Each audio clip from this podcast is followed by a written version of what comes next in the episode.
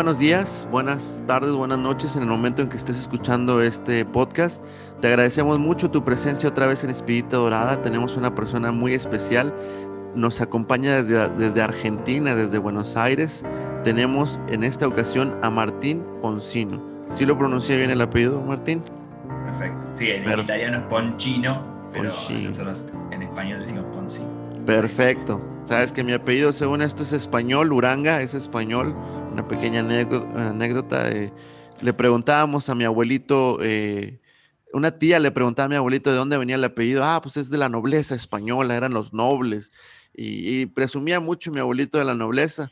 Y, decía mi, mi, tía, ok, sí, la nobleza, pero ¿dónde quedó el dinero, papá? Porque no vemos nada. Este, nada más nos dejaron el apellido. Pero, pero bueno, no, este, eh, muy, muy agradecido, Martín, que estés con nosotros. Eh, le damos gracias a Dios por tu vida, por todo lo que le das a la iglesia. Y bueno, eh, vamos a presentar a Martín. Martín es, teólogo. quisiéramos que, nos hablaras un poquito primero de ti, Martín. cuéntanos un poquito a grandes rasgos tus generalidades, de dónde eres, cuántos años tienes, este, em, dónde has trabajado, dónde has estudiado, un poquito de tu familia. Ah, bueno, bueno, gracias también a vos eh, por la invitación. Eh, muy lindo encontrarse con cristianos, eh, con hermanos de otros países, que, no, nos suele pasar tanto, así que una linda experiencia para mí. Em, yo sí soy, nací acá en Buenos Aires, tengo 30 años, cumplí este año, ya me siento más grande. viste, acá el cambio de década impacta. Em, así que bueno, crecí acá en Buenos Aires, en un barrio eh, muy tranquilo, que se llama Villa Pueyrredón. Em, fui a colegio religioso de chiquito y siempre, siempre tuve cercano a, la, catequesis, a las actividades pastorales. Eh, tuve dos que me marcaron más, que fue un retiro en cuarto año y una misión al norte de nuestro país, la provincia de Jujuy. Em, como experiencias que me, que me marcaron en cuanto a mi vida con Dios. Y, mm, después, bueno, eh, mi familia, mamá, papá, un hermano y una hermana, mi papá médico, mi mamá abogada.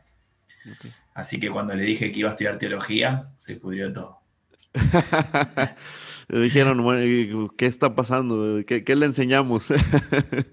No, no, la verdad que igual siempre me bancaron y re bien. Me dijeron, bueno, estudiar lo más, el mayor nivel académico posible, ¿no? Eh, que, consigas. Así que bueno, ahí busqué y, hay una nivel.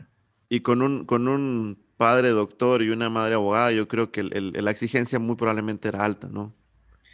Sí, sí, tranquilo. Yo ya sabía que no iba a estudiar medicina porque había visto esos libros que estaban ahí en la biblioteca de casa y dije, no, nunca voy a ponerme a leer eso. Em, pero, pero la verdad es que igual siempre me, bancaron, me entendieron y, me sirvió, digamos, que me digan, buscaba una exigencia académica alta porque es importante. En la formación estaban las opciones de profesorados en ciencias sagradas, se llaman acá, pero también estaba la opción de la carrera de bachillerato en teología, que es licenciatura en teología, en la UCA, que es la Universidad Pontificia de acá de... Martín, y y, hablando, bueno, precisamente de, lo que hablamos en este podcast eh, que nos interesa, dices que te marcó eh, dos, momentos, ¿verdad? Vamos a decir dos, un retiro y una misión. Eh, por ejemplo, lo que me llama la atención que, que nos platicas es en cuarto año, ¿Qué, pasó para un niño? Mm, yo creo que tendrías algunos 10 años más o menos. 9, no, acá, cuarto año es 16 eh, años. ¡Oh! 16 años. Bueno, entonces eh, yo dije, ah, muy chiquitito. Entonces lo es el anteúltimo año de colegio. Perfecto, entonces perdóname por no conocer más del, no, está bien. Del, de, allá del sistema de educación. Sí, dije cuarto año acá en México, dije cuarto año, pues entonces este, estaba muy chiquitito. Eh, ok, entonces tenías 16 años, a pesar de que, de que, de que pues este, son 16 años, como quieras, una etapa muy, muy joven. ¿Qué, qué, te, qué te, atrajo? ¿Qué, qué, qué pasó? ¿Qué dijiste? Ah. Sí, y bueno, es difícil expresar las experiencias profundas, ¿viste? Como que las palabras, o uno las cuenta y siente que no es muy fiel a lo que, le, a lo que vivió. Pero, sí. pero yo, o sea, a Dios siempre lo, lo, vi siempre cerca de mi vida, no es que que ese momento lo descubrí, sí lo encontré de una forma distinta porque, porque bueno, el hecho de descubrir su amor, ¿no? Eh, su amor que, que, desborda todo, que, que, lo toma todo, esta experiencia de uno quedar como fuera de sí ante una de algo que, lo excede, que es, que, es indescriptible y que es alegría y belleza, ¿no? Eh, y bueno, esa experiencia y, la experiencia de, ayuda a los demás, de encuentro con el otro, en la misión, eh, me marcaron mucho. Em, y de hecho ahí empezó a resonar dentro mío la idea de ser sacerdote, la idea vocacional, de, consagrarme, eh, que bueno, esa es la historia que sigue. Ok, y bueno, eh, y, en, toda esta, en todo esto que de la riqueza que empezaste a tener de este encuentro con, con el Señor, y hablas de, de pues, un, retiro y luego una misión. La misión, pues, es, es este, este encuentro, como tú dices, con las demás personas, que es este, a, veces, muchas veces, es este encuentro con una realidad diferente a la que, a la que hemos conocido en toda nuestra vida. Una realidad a veces muy dura. Eh, las misiones a veces te pueden proporcionar este tipo de experiencias de, de ver una realidad muy, muy dura, muy fuerte, pero que a la vez de fondo tiene, tiene esta, este sello de Dios, ¿no? Este, este encuentro, como tú dices. Ahora me hablas que, que, inició en ti una llamita. ¿Y cómo, cómo fue creciendo? ¿Cómo fuiste experimentando toda esta parte que, que, fue creciendo? Ok, voy al seminario, voy a ver si, si es este, a lo mejor mi, mi, vocación, mi rumbo. Eh, voy a estudiar más sobre Dios, más de teología. ¿Cómo se fue desarrollando eh, este Martín en este proceso? Bueno, e, estas experiencias lo que me dijeron es que mi vida tiene que estar ligado, no solo mi vida espiritual, sino mi vida eh, profesional, de las cosas que haga, tiene que estar muy ligada a Dios. Esa fue como mi conclusión. Sí. Eh, entonces, bueno, tenía que decidir una carrera, en quinto año acá se decide una carrera que uno tiene que estudiar y no tenía ni idea. Y bueno, siempre me había costado la catequesis de mi colegio, eh, sentía que me repetían siempre Dios es amor, Dios es amor, Dios es amor, no decían nada más y al final, en vez de, funcionar eh, positivamente, decía, bueno, dale, basta de Dios es amor, decime algo más, ¿no? Eh, entonces, con, los ideales adolescentes que uno tiene de voy a cambiar la catequesis del mundo, me dije, bueno, ¿por qué no teología? ¿no? ¿Por qué no estudiar para ser profesor formado y demás? Y también de paso, eh, que aparecía esta idea de vocacional, bueno, vocacional, eh, pero bueno, profesor, no, no sacerdote, no, no vamos a complicar dando las cosas. Okay. Así que bueno, ahí entré a la, universidad, que en la universidad se cursa con, con, muchos sacerdotes, monjas y demás. Y ahí, bueno, conociendo a los seminaristas de acá de Buenos Aires, eh, me encandiló un poco más el modo de vida que llevaban. Pero bueno, todos los que que han habido, me imagino, la mayoría de los que vivieron un proceso así vocacional, la primera reacción es no, no, no quiero, no me, no vengas a cambiar la vida, no me vengas a cambiar los planes. Así que bueno, fueron tres años de, lucha en donde lo que yo había entendido después, ¿no? leyéndolo con el tiempo interiormente, era, bueno, si yo me porto mal, Dios me debe llamar porque soy bueno. Si yo me porto mal, Dios no me va a llamar más. Una lógica de un nene de dos años. Pero bueno. Em, entonces, bueno, tuve unos tres años donde estaba, hacía bastante cualquier cosa. Si bien seguía estudiando y participaba en la parroquia, intentaba alejar este, este llamado o esta voz. Y en un momento que, que, ya no fue algo así hiper grave, pero yo lo viví como con mucha gravedad, que era yo estaba saliendo con una chica y le fui infiel. ¿no? Y eh, ahí me sentí como la miseria más miseria de, mi vida. Tenía 19 años, ¿no? Mm, y, dije, bueno, ya está, ¿ves? Que no, adiós, ¿no? ¿Ves que no, no puedo ser cura? Me es un desastre. y ahí descubrí la, como otra vez el llamado, y ahí me desarmó, ¿no? Como, ah, pero no es por lo que soy, o sea, no es por cómo soy, es por, porque me querés, porque sí, no hay una razón, digamos. No es un mérito, no es eh, lo que hago, es simplemente tu amor, ¿no? Y bueno, ahí tuve como el proceso más lindo y más fuerte. Y bueno, terminé entrando al seminario, donde tuve seis años eh, muy feliz y muy contento. Después descubrí que, que, no iba por ahí mi vocación. Pero bueno, esa fue un poco la, la historia. Sí, y, y, decirle a nuestros amigos de eh, estos procesos son procesos muy fuertes. Son procesos, ah, yo les puedo contar a los que han escuchado un poquito que yo también viví un proceso pequeño, más pequeño, un poquito más pequeño que Martín. Yo estuve un año con los hermanos de las escuelas cristianas o, los hermanos lasallistas que se le conocen y son procesos que, que, son fuertes que al final descubres, como dice Martín, ok, eh, el llamado de Dios no era aquí, el llamado de Dios era trabajar para Él, pero trabajar de una manera diferente. Entonces, por ejemplo, yo lo veo ahorita con, con este, con este tipo de apostolado que, que, que, que, el Señor me ha permitido realizar y que yo pongo en sus manos. ¿va? Este apostolado es hasta cuando Él diga. Eh, eh, este, esto se acaba cuando el Señor diga. Pero sí entiendo mucho la parte de Martín de que hay un proceso y que al final del día puedes decir, ok, no, el Señor me está llamando para otras cosas. Eh, y, esa es la parte también muy, muy bonita de que sabemos que los sacerdotes que están y que salen, pues pasan por un proceso muy fuerte, muy duro y, son personas muy preparados. Sabemos que hay sacerdotes que desgraciadamente a lo mejor no, pues eh, como dice Martín, no se han portado bien, pero, pero este, son, son, son gente muy preparada, ¿no? Entonces cada quien vive este proceso y, no sé si te pasó, Martín, lo que me pasó a mí, que yo sentí cuando, cuando estaba adentro, decía, el Señor quiso que yo estuviera aquí para conocer un poquito de las entrañas de su iglesia, para que yo pudiera experimentar esta parte de, ver desde adentro eh, la, su iglesia, ¿no?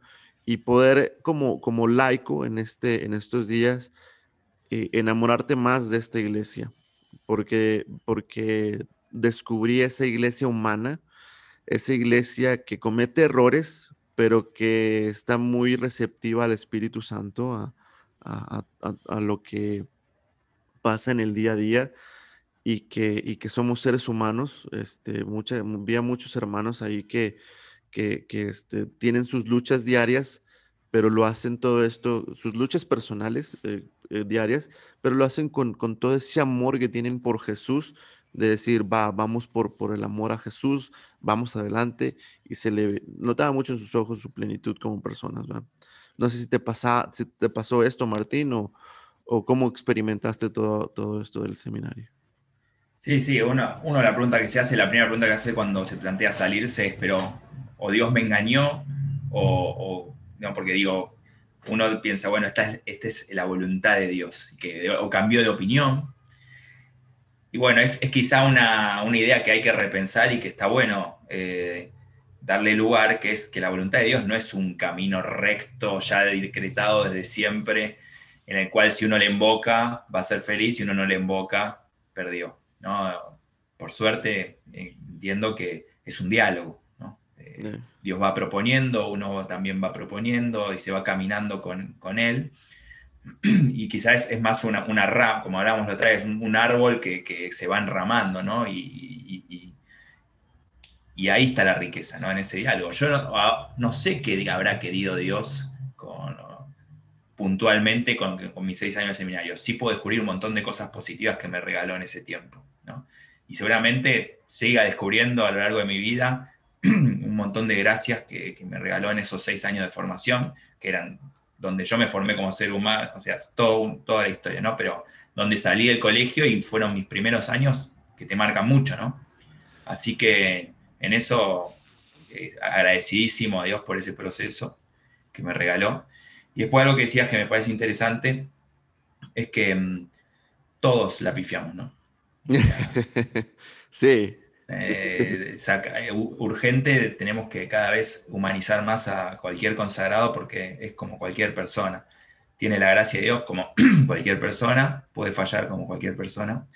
Entonces está bueno porque lo sacamos de un pedestal eh, y lo humanizamos. También obviamente hay que exigir a, pero hay que exigir como hay que exigir a los laicos, como hay que exigir a, cualquier vocación dentro de la iglesia. Correcto. Sí, y, la verdad que, uno se da cuenta porque muy fácilmente emitimos el juicio. Ay, mira, esta persona que es religioso, que es sacerdote, que es, mira lo que anda haciendo, mira. Mejor eh, en el silencio, hay que, hay que a lo mejor ayudarlo a corregir al hermano, pero eh, eh, aquí cuenta mucho, yo, yo lo que pienso eh, cuando, cuando dicen mucho eso, ok, y, has hablado con él, una, número uno, has hablado con esa persona que es religioso, es sacerdote, como para que a lo mejor pueda. Y la número dos, has orado por esa persona, que nos falta mucha oración por nuestros sacerdotes, por nuestros religiosos y religiosas. Eh, mucha, mucha oración, yo creo, porque emitimos juicios muy pronto, ¿no? Entonces, por, por, eso yo creo que yo siento mucho esta parte de que, de que eh, son seres humanos al final del día, son seres humanos y tienen sus luchas internas y, y, bendito Dios, muchas, ah, por la gracia de Dios, la, las, las, las, ganan por, por, la pura gracia de Dios, ¿no? Martín, pero ahora siguiendo con tu, con tu trayectoria. perdón, déjame agregar algo que, que, me parece lindo de esto.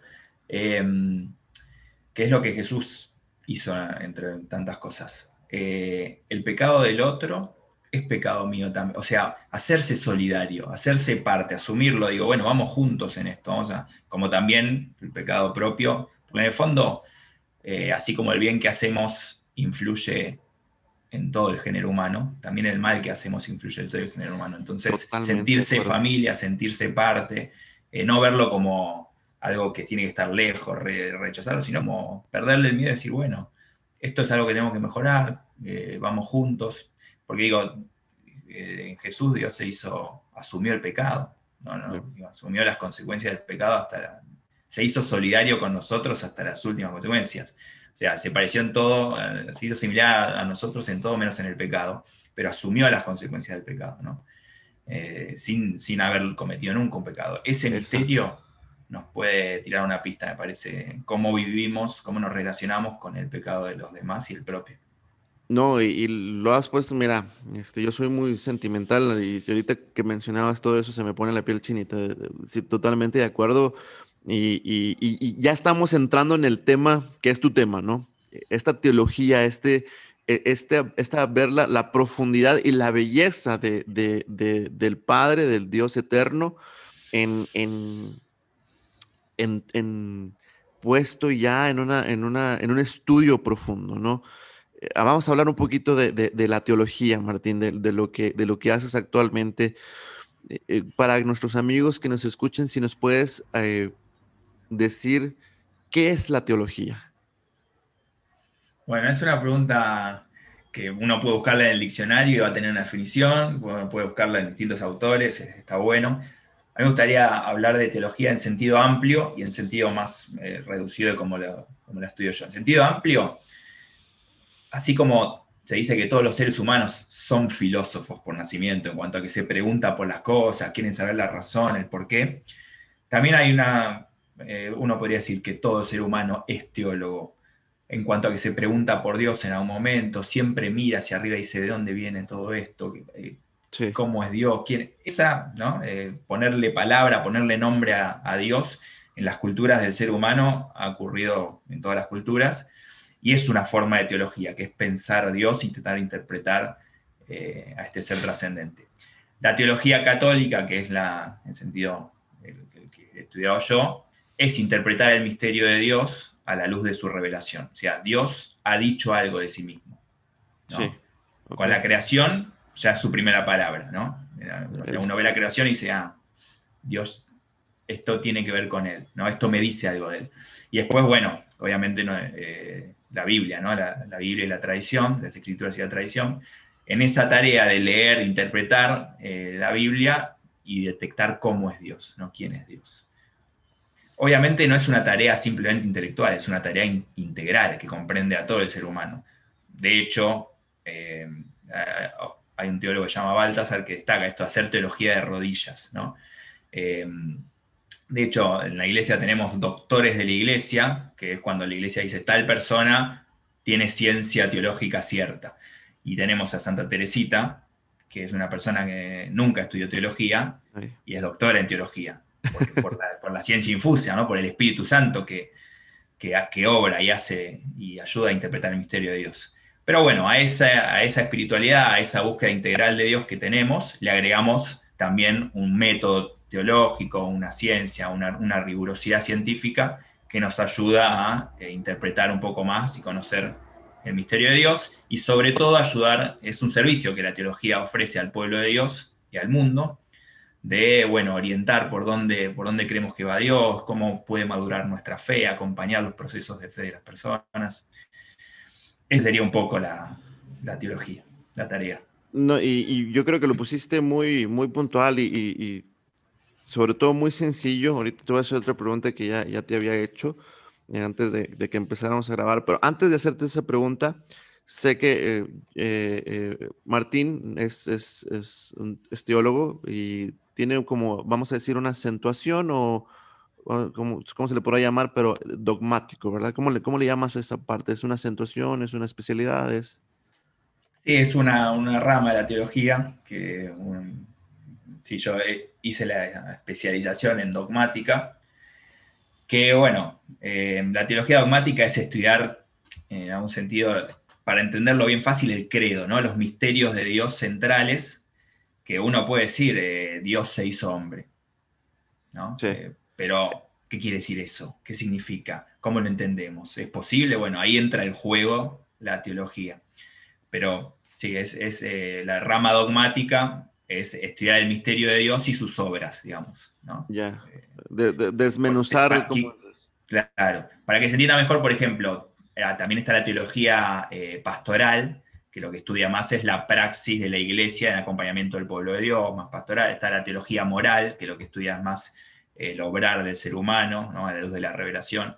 Teología espiritual, y hay varias ramas, y en este caso la dogmática, la que yo ya. Elegí. Ok, no, muy bien, Martín. Y bueno, Martín dijo algo que me gustó mucho de este teólogo Baltasar. ¿sí? Baltasar, Baltasar. Eh, este teólogo que dice, eh, y yo creo que, esto es lo que eh, la vida de Martín en sí, que es, no se puede hacer teología si no se hace de rodillas, ¿verdad? Tiene, tiene y a lo que se refiere, pues obviamente es este, estar enfrente de este Dios creador y, arrodillarse ante la, la, omnipotencia de nuestro Señor Jesús, de, Dios Padre, Dios Hijo, Dios Espíritu Santo, y, toda esta espiritualidad que, que, no puede ser solamente, la teología no puede ser solamente racional, ¿verdad?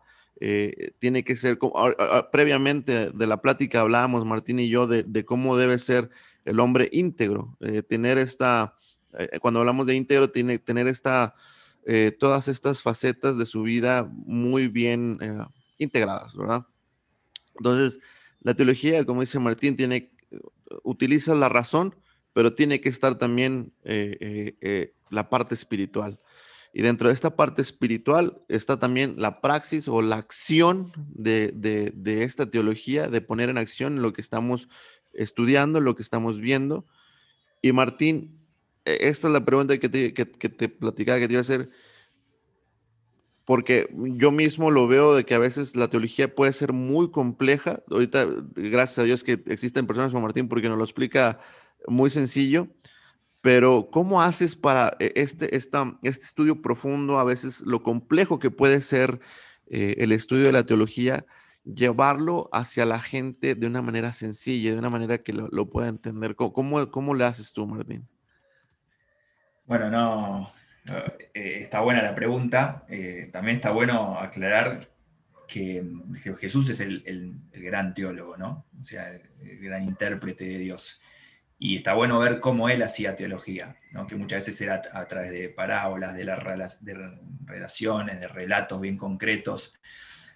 Está bueno entender que mm, todo lo que vemos está hecho a imagen de Dios. Entonces todo en nuestra realidad nos permite y nos da la posibilidad de, ser utilizado para hablar de Dios y para expresar de Dios. Un vínculo con, con mi papá o con mi mamá esa relación bien gráfica y que todos hemos, o muchos hemos experimentado, nos puede servir para hablar del misterio de Dios trascendente. ¿no? Entonces, creo que por, por, ahí, por lo simbólico, por, lo llano, por, lo cotidiano, que era el lenguaje que usaba Jesús para hablar de su Padre, eh, por ahí va la, cosa para, para, hacer. Creo que fue un error, o sea, es un error, así como pasó con la filosofía, que uno cuando piensa en filosofía piensa en estos locos que están en un escritorio inventando mundos. bueno, como la teología siempre estuvo pegadita a la filosofía, cae muchas veces en esa cuestión de inventar cosas que solo entienden esas personas. En eso está bueno los padres de la iglesia, que son eh, las figuras eh, de nuestra fe bien fuertes de los primeros siglos. Ellos hacían teología no para escribir libros y tratados, sino por las necesidades de su pueblo, por necesidades pastorales. Y eso también está bueno tenerlo en cuenta. ¿Por dónde estamos yendo? Poder leer eh, por dónde vamos como cristianos, por dónde va el mundo, y a partir de esa necesidad de orientar al mundo, de orientar a las personas, de hacer teología. ¿no? Es una teología bien pegadita a la vida, que habla de la vida y que brota de la vida. Y no que se pone a armar castillos de, colores que, no, dicen nada a nadie. Pero bueno, eso, eso está y va a estar. Está bueno saber buscar y, leer por dónde va. Está, está, y, qué bueno que nos lo pones de esa forma, Martín, este, porque yo creo que muchas, muchas personas, este, me incluyo, eh, eh, a veces pensábamos, eh, digo, a mí me, me, hubiese encantado estudiar la teología más profundamente como tú lo has hecho, pero también existe esta, esta concepción a veces, ¿no? De, de, de no, pues a lo mejor es mucho, mucho pensamiento intelectual, pero como lo, como lo dices, eh, pues, está padrísimo porque, padrísimo, acá decimos los mexicanos, ahí disculpen, está muy bien, o no sé cómo, eh, eh, porque es esta, como tú dices, poder ver los signos de los tiempos que le llaman, ¿no? El, el verle el mundo actualmente. No sé, Martín, si a lo mejor podemos decir que a lo mejor los, las, exhortaciones apostólicas, las encíclicas, e, es como un, esta, como a lo mejor lo pudiéramos llamar teología de los santos padres, de nuestros papas, en el mundo actual, ¿no? De, llevar este eh, acompañamiento con, con, con, las verdades eh, teológicas, con las verdades de nuestro Señor, en, en el momento que, que, lo estamos viviendo, ¿no? Se pudiera decir... es muy buen ejemplo, es muy buen ejemplo. Bueno, justo acá estaba con Fratelli Tutti, la nueva de, eh, es muy buen ejemplo, eso es teología bien aplicada, porque hay una teología detrás, hay teologías detrás de los documentos de los papas, pero bien apuntando a querer decir algo al mundo de hoy. Entonces eh, es, un, muy buen ejemplo. Sí, y, bueno, aquí la invitación a sus amigos que, que, lean las, las, las encíclicas, las exhortaciones apostólicas que le hacen muy bien al alma, y, porque como decimos, están hablando a los tiempos de hoy, ¿no? a las necesidades del mundo actual déjame, agregar que, déjame agregar que, porque no es que, los teólogos más intelectuales no sean necesarios, no, esa, esa tarea es importante y es necesaria.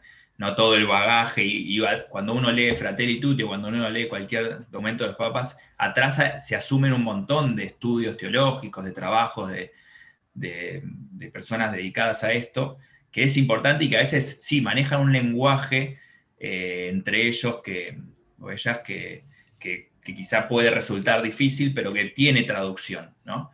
Eh, digo, no es que, bueno, todos los teólogos que, uno no entiende hay que descartarlos, no, al revés, o sea, esa tarea es importante porque tiene derivaciones después, en, por ejemplo, en documentos, eh, pero, pero bueno, es como quizá la mediación que se da entre esa, es necesaria una mediación a veces entre la teología más abstracta y la vida normal de cada uno de nosotros y, llevarlo, como dices, a la práctica, ¿no? llevarlo hacia allá.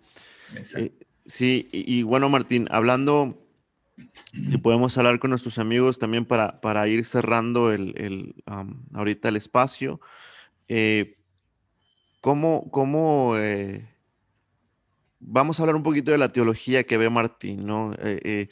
Ah, previamente yo digo, son muy, muy abiertos, muy, muy transparente. Ah, preparamos este, las pláticas con, con, nuestros invitados para que, para ver el mayor fruto, ¿no? Y cómo podemos desarrollar.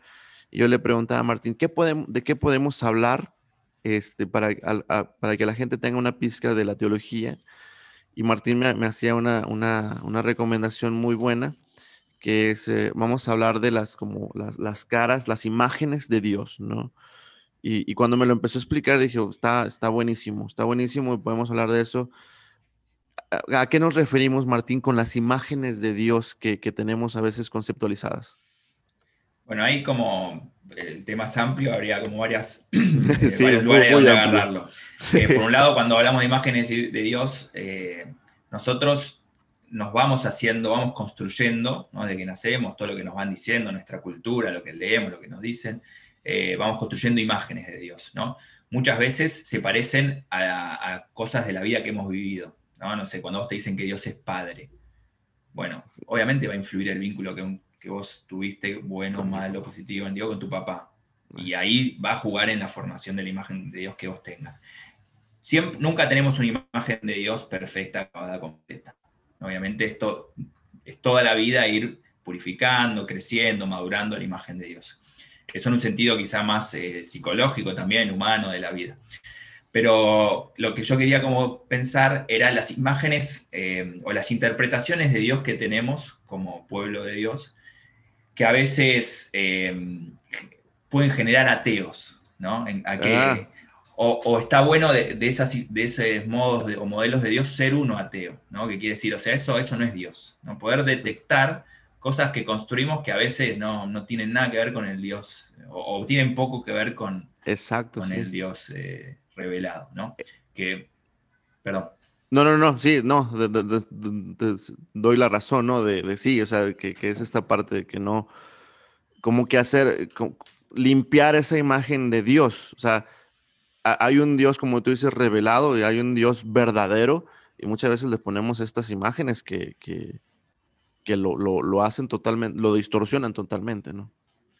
Sí, em, pero bueno, por eso, yo quizá te voy a proponer algunas, voy a mencionarlas porque para, para, no extendernos y me voy a detener en una que me parece más, más importante. Ok. Em, por ejemplo, está esta conocida imagen del dios tapa agujeros, que es, bueno, todo aquello que no podemos explicar, le ponemos Dios en el medio, Dios sabrá o Dios, y bueno, en realidad lo único que lo utilizamos a Dios para expresar lo que nosotros no podemos entender, no nos animamos a decir y demás, ¿no? Un Dios funcional a eso.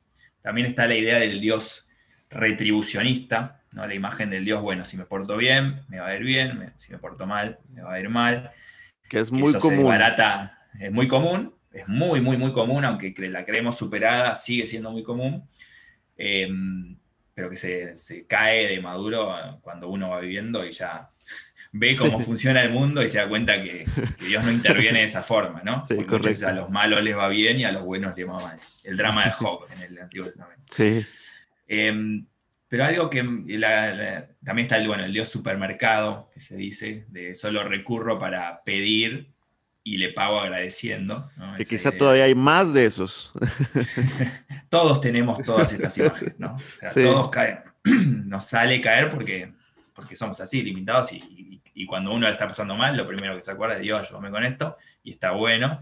No está bueno que ese sea el único modo de relación con Dios, ¿no? Eh, y también nos puede pasar lo del tapajeros y lo de retribución. O sea, las tenemos, las vamos a tener. Está bueno identificarlas para poner el nombre y decir, bueno, esto me parece que no, no tiene mucho que ver con Dios, o lo estoy poniendo Dios en un lugar que no corresponde. Eh, y la que me gustaba a mí, que quizás es más, más profunda y más difícil, es esta idea que a veces podemos tener, tiene que ver un poco con, con lo retribucionista, ¿no? De, del Dios paternalista omnipotente versus el Dios crucificado.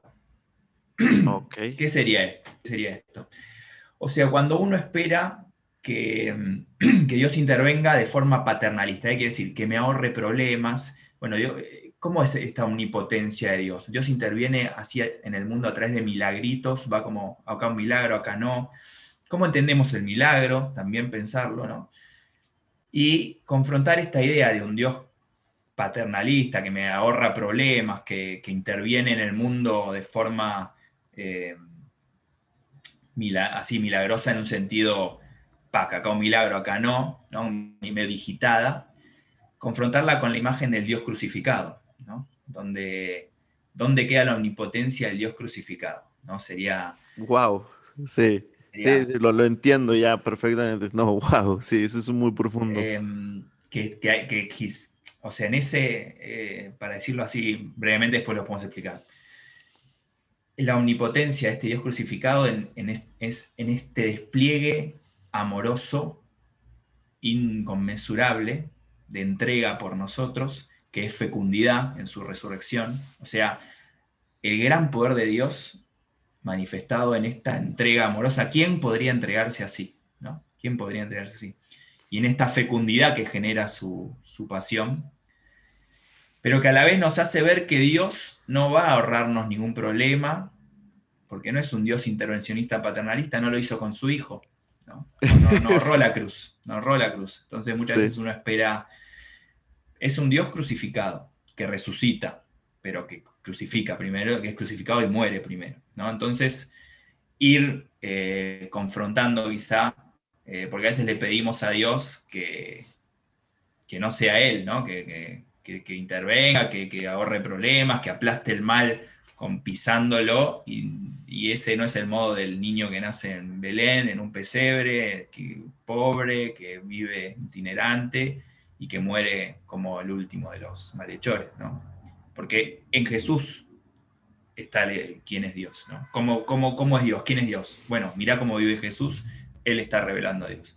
Entonces, bueno, asumir el misterio del, crucificado en la forma de comprender a Dios me parece que nos puede ayudar a la hora de, cómo lo entendemos y cómo nos relacionamos con él. Que yo creo, eh, Martín, que lo has puesto, eh, te digo, eh, que gracias, bendito sea Dios que, que me topo contigo porque sí, eh, eh, lo, entiendo perfectamente, de que muchas, eh, muchas veces muchos de nosotros tenemos este concepto, como dices, del Dios, de Dios Padre y, de este Padre que, me, como dices, va a evitarme problemas. Yo creo que ahorita tú y yo tenemos problemas y la gente que nos vaya a escuchar tiene problemas. tenemos deudas que pagar, tenemos em, hijos que educar de una manera correcta, que a veces no es, la forma fácil. Eh, no sé, hay miles de problemas, como tú dices, y que nos olvidamos, como dices, que, hay un Cristo crucificado que, nos revela que, que es algo que yo he estado también meditando mucho, que nos pide que aceptemos la voluntad del Todopoderoso, de Dios Padre, y esa voluntad muchas veces a lo mejor no nos va a gustar Sí, y que también, sobre todo es que es aceptar que Dios está ahí sufriendo con nosotros, ¿no? Es reconocer que Dios no, eh, no es indiferente, está ahí sufriendo con nosotros y que ese mal no es querido por Dios, o sea, Dios que no es que quiso crucificar a su hijo, ¿no? Eso también pues, muchas veces uno puede decir, no, murió, falleció mi, mi, familiar, bueno, Dios, Dios lo quiso así, pero podemos decir Dios lo permite, pero Dios no quiere el mal. Correcto, lo, permite, sí. Lo, permite por una, por una lógica de esto de, bueno, en, este Dios no querer ser un padre para que su hijo crezca, lo tiene que dejar ser, ¿no? Si un padre lo ahoga, es paternalista, le hace todo por él, el, niño no puede crecer, nunca va a ser el mismo. Es necesario que el padre se repliegue, se, se ausente en algún sentido, aunque lo ve y lo acompaña, para que el chico crezca, ¿no? Bueno, Dios está ausente en el mundo, está como ausente pero presente, se repliega para que como humanidad podamos ser libres y podamos eh, responderle por, con amor. El amor supone libertad. Entonces, un Dios que, no, que hace todo por mí no me deja ser yo mismo. ¿no? Es un Dios que se repliega. ¿no? Eh, pero está presente y acompaña, y esto no es que no hay que rezar y no hay que pedir, no, sí, porque es pedir la fuerza, es pedir que Dios esté conmigo y Él está. Eso me ayuda a mí sobre todo a recordar que Él está presente, pero eh, no, no esperar o no enojarme con Dios cuando... Puedo enojarme con Dios, ¿no? Es humano, está bien, pero no esperar un Dios paternalista resolver que me va problemas. A Claro, sino esperar un Dios sufriente conmigo que acompaña y que me invita a una vida mejor para todos. Yo, lo, creo que acabas de poner también palabras, Martín. Te digo que bendito sea Dios, este, que nos junta y que, que, nos une. Porque esa pregunta que muchas veces hacemos como cristianos, ¿dónde está Dios? ¿Dónde está Dios en esto que estamos viendo? ¿Dónde está Dios? Y ya has puesto una, yo creo que algo clave de, de, de que incluso podemos intuir una, una confianza del Padre sobre nosotros de esa confianza de, es que tú puedes. Es que, es que lo, para eso te puse ahí. Eh, eh, hablaba eh, en, una, entrevista pasada que todavía no sale en, el programa. Hablaba con una chica de 17 años y, hablábamos de, de, esta parte de, de... Hay una historia que yo recuerdo, a lo mejor tú sabrás, Martín, no, no sé quién era el autor, pero decía de, de que una, no recuerdo si era un joven, era una historia inventada, no, no era una historia real, pero decía de un joven, un, señor, no sé quién, que veía una situación, pues, una situación, la que tú quieras, negativa.